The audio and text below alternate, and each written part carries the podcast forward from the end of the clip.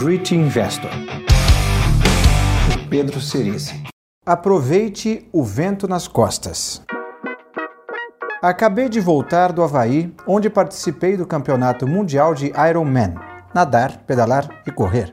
Uma vez por ano, os 2.400 melhores atletas do mundo, de todas as idades, se reúnem num lugar remoto no meio do Pacífico para disputar uma prova duríssima.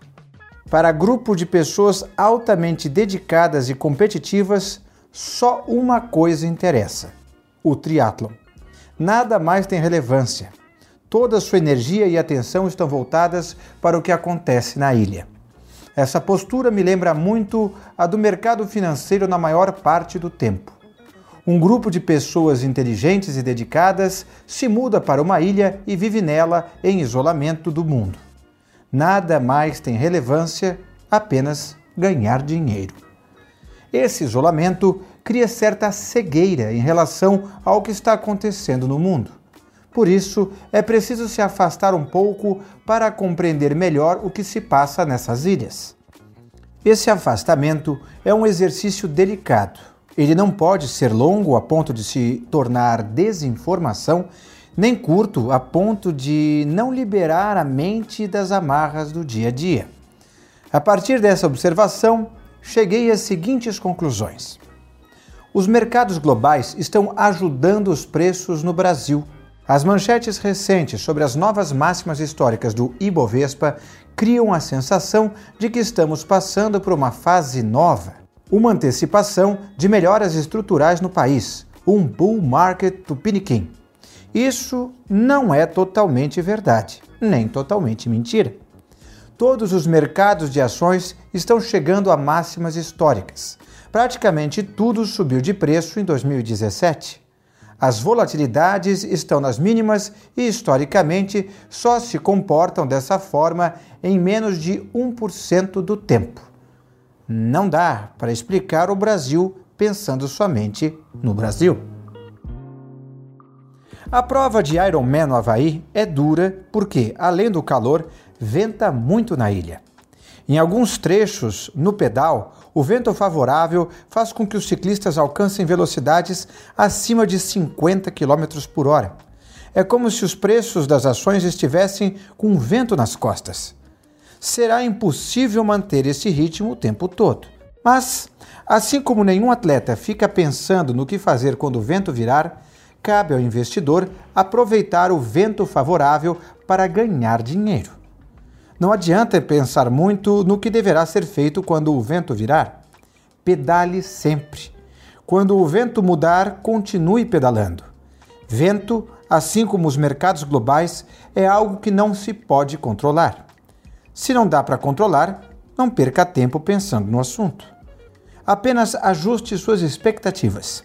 Saiba que, em algum momento, o vento estará contra você e só lhe caberá a única coisa possível: continuar pedalando.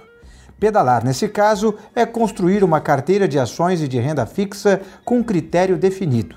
Mantenha disciplina e o resultado será positivo. Essa observação traz uma conclusão simples.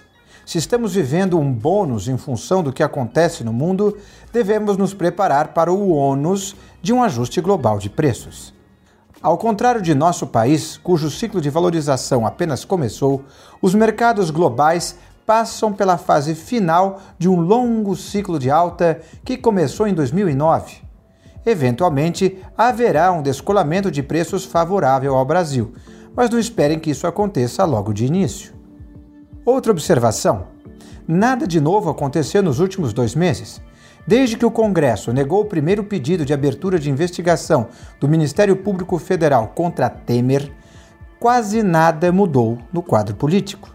Você pode até estar irritado com o que acontece no STF e o Congresso, mas, ao meu ver, acordos estão sendo cumpridos e não surgiu nenhum fato novo capaz de forçar a renegociação de pactos de governabilidade.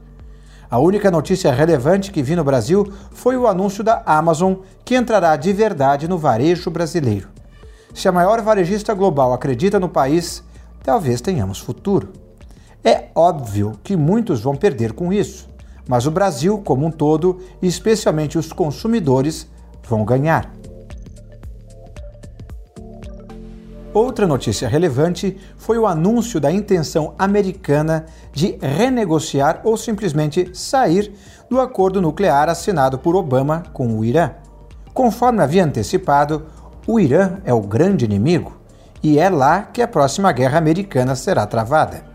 Quando as cortinas de fumaça da Coreia do Norte se forem, a verdadeira intenção se revelará. Essa cartada política de Trump será utilizada na hora certa, próximo da reeleição.